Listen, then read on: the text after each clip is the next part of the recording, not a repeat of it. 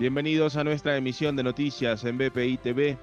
A continuación, estas son las informaciones de Venezuela y el mundo que necesita saber antes de terminar su día, este lunes 29 de marzo.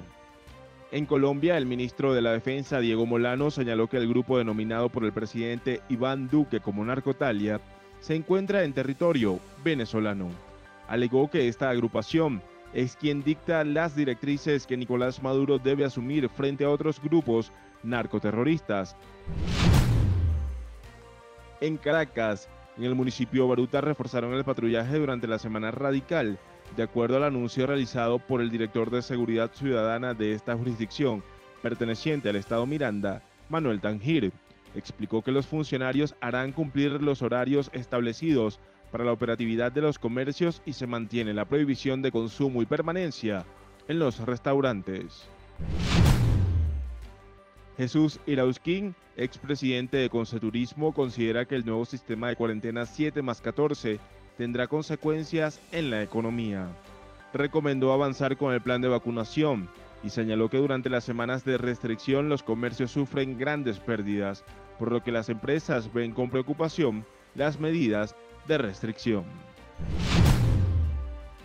En Brasil, el ministro de Relaciones Exteriores Ernesto Araujo renunció tras presiones por parte de sectores políticos que apoyan al presidente Jair Bolsonaro, los cuales lo acusaban de bloquear el acceso a las vacunas contra la COVID-19.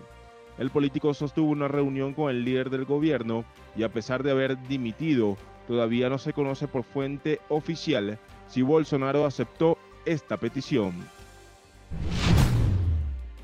En Estados Unidos se registró un nuevo aumento de casos a pesar del avance en el plan de vacunación.